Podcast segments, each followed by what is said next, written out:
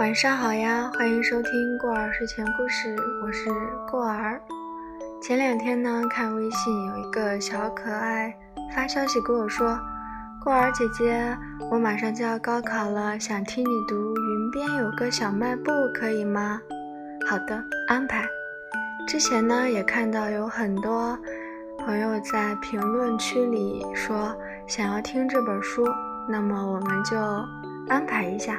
希望你们会喜欢，也祝所有将要高考的小可爱们考上自己喜欢的学校，考出最理想的成绩。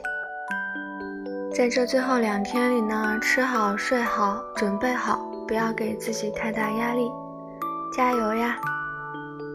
那么接下来就开始我们今天的分享喽。今天呢，我们节选的是这本书的第二章，为打劫。从依依小卖部出发，经过理发店、澡堂、小白楼，再左拐，河沿石板路走一段儿，电影院旁边就是罗老师租的房子。当初罗老师抵达小镇，学校安排他住教工宿舍。此人比较时髦，说要建造自己的乌托邦。没过几天，选中原先油漆店的铺子，搞咖啡厅失败。搞酒吧失败，他锲而不舍，导致赔个精光。房子租约没到期，索性住在那儿，把吧台当成床头柜。罗老师痛定思痛，回到常规思路，最后搞个补习班，总算苟活了一门副业。无论罗老师如何看待他，童年的刘十三还是想亲近他的。CD 机，名牌运动鞋。让罗老师与众不同。刘十三为了提前适应城市气息，也参加了这次的补习班。暑假第一天下午，补习的孩子们按时报到，可惜老师不见了。教室里电风扇开着，吱吱嘎嘎，随随便便吹动热风，孩子们的皮肤在初夏气息中沁出薄汗。刘十三和牛大田面面相觑，一个无法学习。一个无法玩耍，百无聊赖。罗老师失踪了，我们要不要报告王英英？报告我外婆干什么？人失踪了就要报警？报警没有找你外婆快。镇上不管出啥事儿，第一个来的总是你外婆。我外婆的责任心太重了，大家怎么不选她做镇长？做镇长能挣好多钱。两人交头接耳，不时偷看窗外。怕万一罗素娟突然出现，罗素娟的教学水平不好评价，体罚水平应该能拿金牌的。两人偷看到不知道第几次，偷看到牛大田都睡着了，罗老师总算经过了窗前。刘十三心想：回来就回来，为何走得如此荡漾？前天从茵茵小卖部拿了百雀羚，替他带到学校，他还没结账。这次下课一定不能忘记，好让他感受迟到的残酷。罗老师恬不知耻，进门就给自己鼓掌。同学们，让我们热烈欢迎新同学的到来。刘十三循声望去，门口的阳光被柳条切碎，金线勾出小女孩的身影。罗老师的掌声并不停歇。我外甥女儿，重点小学三好学生，吓死你们！小女孩走近，笑盈盈望着一群土鳖同学，她的笑很清爽，声音也好听。大家好，我叫成双。像冰过的西瓜咔嚓碎了，脆凉脆凉，自家家耳边淌过。刘十三稚嫩的心揪了揪，人生第一次感到慌张，赶紧踢踢牛大田。小胖子擦擦口水醒来，模模糊糊看到台上女生。腾地站起来，赵赵雅芝，他越来越激动，不停推搡刘十三。你快看，她像不像赵雅芝？像不像陈怀秀？刘十三赶紧小声劝慰：“像的，像的，你不要激动。你怎么哭了？”牛大田泪花四溅。你说我还念什么书？娶了她，我就是乾隆。成双笑嘻嘻地说：“谢谢同学们的热情。”我来自上海，是罗老师的外甥女，很高兴和大家一起度过这个暑假。全场只有牛大田站着，他莫名其妙开始自我介绍：“我我叫牛大田，耕田的牛，耕田的田。”说着说着，哭到撕心裂肺。我也不想名字这么傻，还不是我爹没文化。刘十三束手无策，牛大田情绪的复杂已经超出了他的见识。罗老师踢开小胖子，说：“成双，你就坐那儿吧。”刘十三就这样看着小女孩像梦境一般，马尾辫眉清目秀向他走过来。毫无疑问，刘十三认为这场面会铭记一生。二零零三年夏天，他们都是四年级，童年就像童话，这是他们在童话里第一次相遇。窗外蝉儿鸣叫，屋内扇叶转动，课文朗读声随风去向山林。成双爱吃啥？家里几口人？看什么动画片？玩不玩塑料小兵？这些刘十三和牛大田都想知道。他们以为自己是野比康夫，而成双是上天派来的温柔静香。没想到成双的角色原来是胖虎。打劫！成双站在石桥上，桥下流水淙淙，小女孩扛着一根扫把，再次重申：“喂，打劫！”石桥基本是大家必经之路。补习的同学们被一网打尽，胆小的蹲着抱头。牛大田环顾一圈，鼓起勇气指着小女孩说：“你不能这样，你这样是错误的。”小女孩用扫帚戳他的胸口。“那你想怎么样？”牛大田被戳得连连后退，奋力组织语言：“你这样犯法，做人需要一定的礼仪，心地善良才会得到我们的尊敬。”小女孩继续戳他：“我就犯法了，你打算怎么样？”牛大田张大嘴巴，憋了半天，说：“我打算原谅你。”说完就抱着头蹲下来，和其他小伙伴一起屈服了。刚走到桥上的刘十三来不及逃跑，结结巴巴：“成成双，你干什么？”成双拿扫帚画了半圈。你看不出来吗？我在打劫。刘十三更结巴了。为为为什么？为什么一个外地人在山里这么嚣张？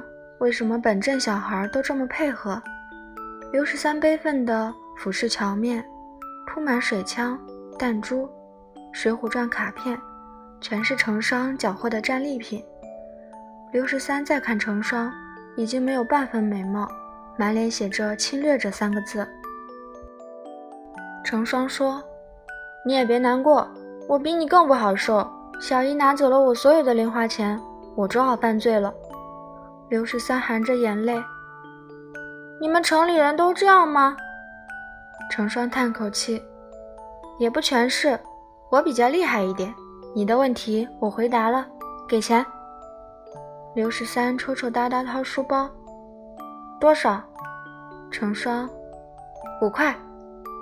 刘十三数了数，掏出五块红薯干，小心地放在成双手掌上。刘十三，你慢点吃，我外婆做的可好吃了。成双怒不可遏，往嘴里塞了一块红薯干，发现咬不动，不死心，攥着拳头用力嚼，马尾辫跟着晃，说话含糊不清。我要的是钱。不是红薯干，可恶，完全嚼不动。成双勃然大怒，同学们瑟瑟发抖。刘十三赶紧劝慰：“要不你先放他们走，我明天给你弄点钱。”成双说：“真的吗？”刘十三想了想，拿出小本子，端端正正写下一行字：“明天给成舒昂双钱。”刘十三说。这个本子上记下来的事情，我都会做到。成双狐疑地翻看，边看边啧啧有声。刘十三紧闭双眼，感觉成双在肆虐他内心的花园。最后，成双还是信了，眉开眼笑说：“那我明天还在这里等你。”刘十三还小，他不知道反派的信任多么难得。第二天下课，他果断辜负了成双。成双观察他捧着的东西，迟疑地问：“这是什么？”刘十三介绍：“这是我外婆煮荞麦糊的铁锅，少说也有五斤重，是值钱的好东西。”成双举不起铁锅，只好帮帮敲着。“你不是在本子上写了要给我钱吗？难道？”那不是个神圣的本子吗？刘十三严肃地说：“当然神圣了，所以那条承诺没有划掉。我认真搞钱了，王莹莹不给，弄来这口锅我已经尽力。如果你不满意，我再想办法。”全镇称得上美的女性，对刘十三来说，原本有两个。首先，罗老师，五官不算标致，幸亏气质优秀，大学生底子在那儿。比起村姑依然强一点。罗老师就像镇上唯一的蛋糕房，洋土结合，已经开创出独特风格。其次，毛婷婷，公认全镇第一美人。她的故事人们私下聊过许多。父亲搞运输，卡车夜间开山路，翻下去没救活。母亲哭了半年，上吊了，他只好辍学，用祖屋开了间理发店。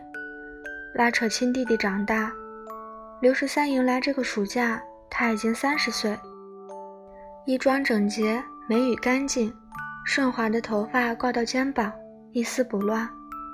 至于成双，大城市来的同龄女孩，差点扰乱刘十三整个美学系统。他喜欢笑，小鼻子一皱一皱，见过的人都想和他一起笑，但他又凶又不讲道理。牛大田迅速放弃和他结婚的念头，准备同他结拜兄弟，一块儿欺负全校同学。刘十三被欺负得最惨，却想保护凶巴巴的成双。每当他笑的时候，就让他想起夏天灌木丛的萤火虫，忽明忽暗，飞不远也飞不久。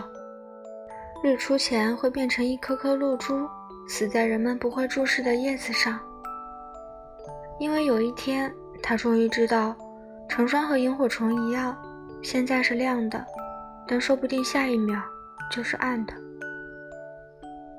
这个暑假，小小少年每天都回家想办法。王莺莺看着他满屋转悠，不停叹气，顿时展开了联想。某天晚饭后，王英下定决心说：“十三。”成长发育是男孩子都要经历的事情。这里有五块钱，你去镇上碟店租一盘《青春的岔路口》。刘十三犹豫：“是武打片吗？”快六十的王英英用围裙擦擦手，惴惴不安地说：“算是的。”一晚上，刘十三攥着票子辗转反侧，剧烈挣扎。外婆说的武打片听起来颇为神秘。但好不容易搞到钱，花掉又如何面对成双？天亮醒来，他恍惚往学校去，经过小吃摊时心不在焉，买下萝卜饼、辣糊汤、小馄饨若干。摊主说五块钱。刘十三浑身一个机灵，暗道果然天意，将五块钱吃下肚，再也不用两边为难。宽慰的心情持续到下课，逐渐陷入糟糕。他面临的境遇十分不堪。王英知道他没租碟，成双知道他没带钱，磨磨蹭蹭走到石桥，发现成双蹲坐河边。刘十三喊：“别打人，我进贡。”成双翻翻刘十三的书包，掏出来炒蚕豆和一瓶汽水。他打开汽水就喝，听到刘十三邀功。我偷了外婆的酒，灌了满满一瓶。成双一震，汽水又辣又苦，喝下去整条肠道熊熊燃烧。他干呕半天，不信邪。如果酒真的难喝，那为什么大人们边喝边笑，摔到桌子底下还在笑？他决定继续尝试。刘十三既怕他猝死，又怕他喝光，叫嚷：“快给我喝一口！外婆说喝了酒不感冒。”成双说：“难道你经常喝？”刘十三得意：“那当然，你看你喝一口脸就红了，我喝了两口，白的跟死人一样。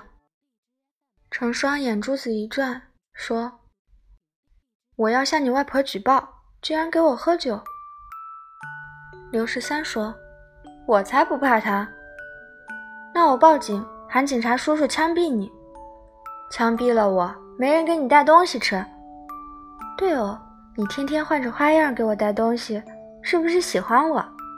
刘十三哆嗦起来，没想到成双年纪轻轻，居然说出“喜欢”这么不要脸的词，断然骂他：“神经病才喜欢你！”成双喝了酒，小脸红扑扑。眼中倒映山蓝。刘十三，打劫不靠谱，再这样下去，我们都快产生友谊了。刘十三皱眉，那怎么办？成双说：“我帮你把数学题做了吧。”刘十三说：“不好，我将来还是要用自己的实力考大学。”成双说：“说的也是，我们不能产生买卖关系。”思索了一会儿。他翻出刘十三的本子，歪歪扭扭写字。刘十三紧张：“你要干什么？别乱写，这本子有法律效力的。”等成双写好，刘十三拿回来一看，发现多了一条：“送成双回家。”成双握着他的手说：“给你一个机会。”两只小手暖烘烘，刘十三眼泪都快掉下来了。都说女孩早熟，果然是真的。成双喝了酒，熟的确实比他快。一滴水落在手背，刘十三一颤，看到成双挂着口水，醉成痴呆。暮风掠过麦浪，远方山巅盖住落日，田边小道听得见蛙鸣。喝醉的小女孩分量不轻，刘十三用力蹬车，骑成了骆驼祥子。成双大舌头地问：“你为什么骑女士自行车？”刘十三咬牙：“我妈留给我的。”成双又问：“那你爸妈呢？”刘十三咬牙：“离婚了。”成双拍掌大笑：“原来你是孤儿！”刘十三猛拧车把：“我不是孤儿，我爸妈活得好好的。”成双叹息：“太可怜了。”等你长大了，去上海找我，有问题我罩你。刘十三悲愤道：“我说了，我不是孤儿，你再胡说八道，我就要打你了。”成双把脸贴到他背上：“你不舍得打我，你喜欢我，不过你再喜欢也没有用的，因为我要死了。”所有植物的枝叶在空中刷刷地响，它们春生秋死。永不停歇。成双接着说：“我生了很重的病，会死的那种。我偷偷溜过来找小姨的。小姨说这里空气好。”成双还说：“我可能明天就死了。”我妈哭着说的。我爸抱着她，我躲在门口偷听，自己也哭了。成双声音很低很低的说。所以你不要喜欢我，因为我死了，你就会变成寡妇，被人家骂。刘十三没有回应，因为背上一阵湿哒哒。那么热的夏天，少年的后背被女孩的悲伤烫出一个洞，一直贯穿到心脏。无数个季节的风穿过这条通道，有一条萤火虫在风里飞舞。忽明忽暗，刘十三停车，嚎啕不止。成双也哭着说：“你为什么要哭？”刘十三说：“我很怕死。”成双哭着说：“我也很怕。”刘十三抽抽搭搭：“我一定请你吃顿特别好的。”成双擦擦眼泪：“你人不错，如果我能活下来，就做你女朋友。”罗老师把厚厚一摞作业本摔在讲台上，说：“同学们，昨天作业是写我的梦想，大家的梦想都很离谱，尤其牛大田。牛大田，你自己读一下。小胖子捡起被罗老师扔在地上的作业本，正气凛然，朗声读：“我的梦想是开一家棋牌室，天天都赢罗素娟的钱。”牛大田刚读完一句，就被粉笔擦击中。罗老师说：“你还真敢念，老师的名字你能乱喊吗？回去重写，最后一次机会，写不好喊家长。”望着抓耳挠腮的牛大田，刘十三说。我帮你写。牛大田大喜，真的？刘十三说：“你也帮我一个忙。”午后，艳阳照进小卖部，院门半开，小卖部设在侧房，和院墙连成一片，货物拥挤，但摆放整齐。从门口的簸箕、蚊香、蒲扇，到柜台上的泡泡糖、话梅、瓜子，各种颜色的香膏、洗发水。通通镀上一层金芒，最引人注目是墙上挂着的腊肠腊肉，下方一根大羊腿熠熠生辉。王英英操持羊腿是一绝，取山羊后腿肉切块，冲洗干净，下锅和水煮开捞出，一边用冷水冲，一边用棒子敲打五分钟。王英英敲羊肉的棒子用了很多年，纹理已经光滑。浮着油脂的光，摸着就完全是木头的夯实，仿佛肉汁浸透了整根棒子。锅中放油、葱白、姜片、蒜头煸香，冲洗完的羊肉同时也被敲松，加辣椒爆炒，小火加黄酒、生抽、老抽，换大火，加水刚刚没过，煮开后才放盐和红糖，在小火焖盖半小时。萝卜切块，同煮十五分钟，捞出不用；洋葱切块，同煮十五分钟，捞出不用，收汁。汁浓肉嫩，一碗喷香，膻气全无，只留鲜糯的羊味。包括刘十三在内，全镇人民毫无抵抗能力。王英坐在货架边听收音机，乐句缠缠绵绵，老花镜搁置在藤椅扶手上。和平常一样睡着了。刘十三蹑手蹑脚潜下羊腿，摘下来扛到肩膀，走到门口，对着牛大田说：“靠你了。”牛大田说：“那作文呢？”刘十三说：“我帮你写。”牛大田点点头，三下五除二脱光衣服，只剩一条内裤，面色坚毅。刘十三拍拍他说：“坚持两个钟头。”白花花的小胖子弯下腰，偷偷走到挂羊腿的地方，抬手拉住铁钩，一脚微微缩起，冲刘十三挥挥手，用口型示意：“你去吧。”抱着必死之心的牛大田闭上眼睛，全神贯注模拟羊腿，不再看刘十三。暑假快结束了，暑假补习也快结束了。扛着羊腿的刘十三站在石桥上，独自一人。日头逐渐西沉，他慢慢坐低，腿落下桥沿。清澈的河流那么浅，他小小的影子在鹅卵石上浮动。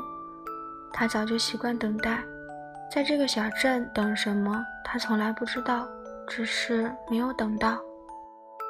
今天在等谁，他自己是知道的。那个小女孩。被他打劫了一个暑假，今天没有来。再习惯等待，等不来依旧难过。那种难过，书上说叫失望，直到长大后他才明白，还有更大的难过，叫做绝望。小卖部的王依依醒了，戴上眼镜，看到光溜溜的牛大田。王依依说：“牛大田，你干啥？”牛大田说。你认出我来了？我不像条羊腿吗？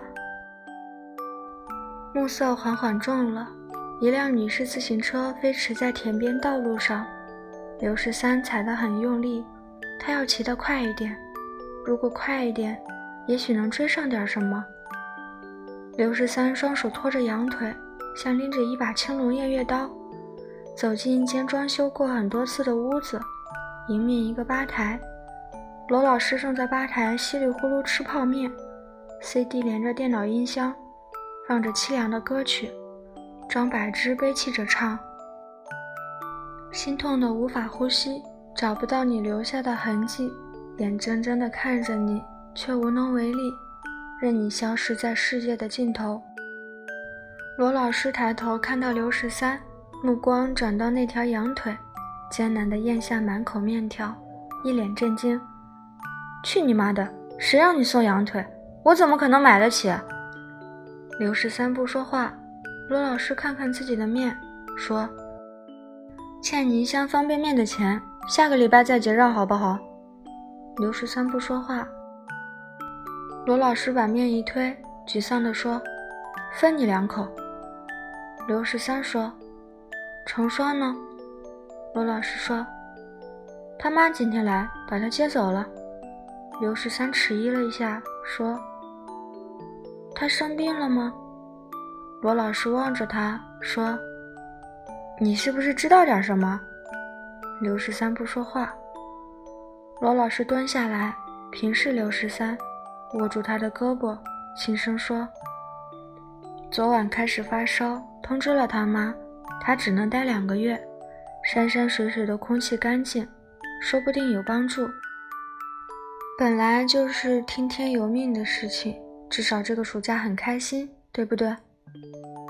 刘十三避开他的眼睛，低头说：“那看样子不会再来了。”罗老师说：“病好了会来的吧？”刘十三没有抬头。因为眼泪突然掉下来了，小男孩的伤心一颗颗砸在地上。他没擦眼泪，用力拎起羊腿，靠着吧台放下，又递给罗老师一张字条：“罗老师，你能替我送给他吗？这是红烧羊肉的做法，我采访外婆的，写的很详细。外婆说羊肉补气。”说完，刘十三转身就走，因为他眼泪一直流。罗老师喊住他，也递给他一张字条，说：“成双给你的。”走出罗老师家，刘十三听到 CD 机换了首歌，他有部随身听和一堆零花钱买的卡带，所以他能听出来这是孙燕姿的声音。孙燕姿没有哽咽，而且歌词那么简单，然而他很伤心。我也知道天空多美妙，请你替我瞧一瞧，天上的风筝哪去了？一眨眼不见了。刘十三打开成双给他的信纸，几行很短的字：“喂，我开学了，要是我能活下去，就做你女朋友，够义气吧。”小镇的低瓦数灯泡黄黄亮起，裁缝店老板娘端出煤球炉。开始摊荷包蛋，能卖一个是一个。澡堂子排着三四人的队，秦嫂抱着水盆咯咯咯笑。刘十三默默路过，没有乡亲觉得他不对，他也没理会谁。刘十三跨进院子，桃树挂着的灯亮堂堂，树下坐着双手抱臂的王莺莺，旁边牛大田只穿内裤，垂头丧气。王莺莺说：“站住！”刘十三拔腿就跑，王英操起扫帚追赶，高喊：“杀了你个王八蛋！我羊腿呢？”牛大田大叫：“我真的不像羊腿吗？”刘十三窜出院门，连蹦带跳躲避扫帚，逃得飞快，不忘记回头吼：“你打我呀！你打我呀！打死算球！”小二楼的阳台铺上凉席，坐着就能让目光越过桃树。望见山脉起伏，弯下去的弧线轻托一轮月亮，夜色浸染一片悠悠山野。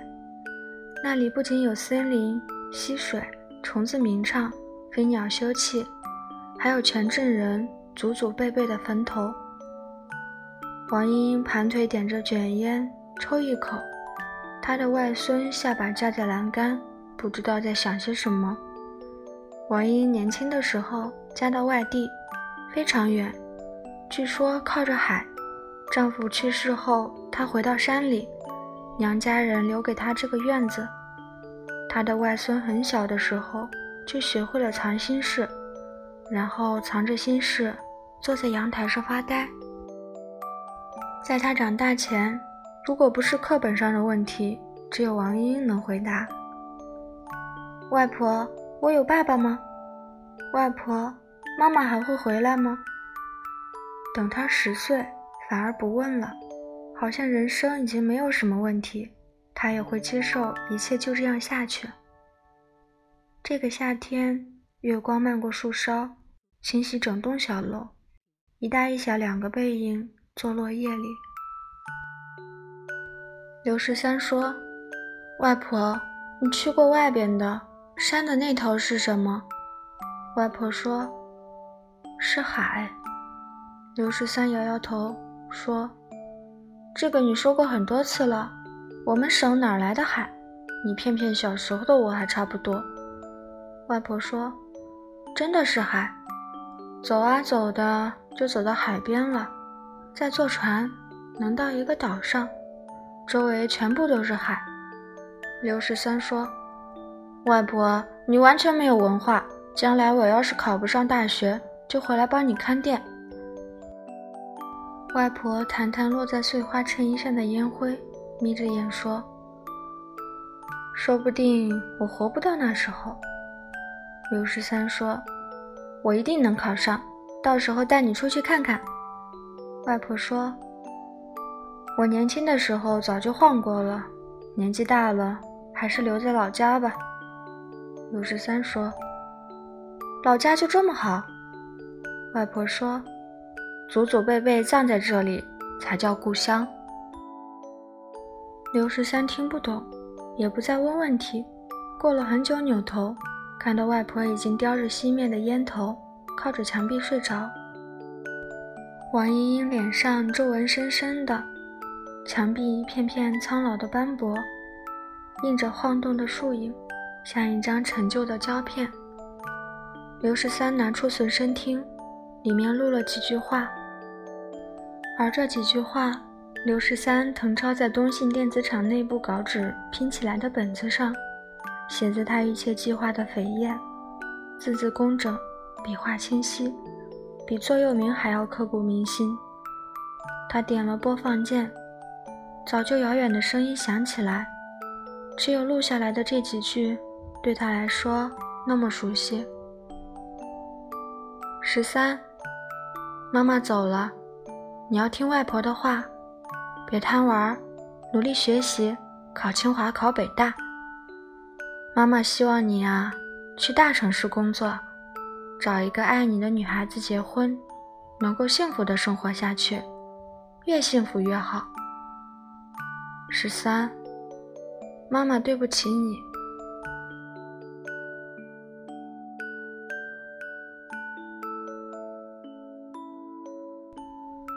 好啦，这个章节呢到这里就结束了，主要讲的是刘十三和成双相遇的一些故事。如果大家对后续比较感兴趣的话，可以去看一下这本书哦，是张嘉佳的。云边有个小卖部。那么大家如果想看文字版的话，可以去过儿的微信公众号“过儿睡前故事”，就可以看到这一期的文字啦。好的，那我们今天的分享就到这里结束喽，晚安，做个好梦，高考加油！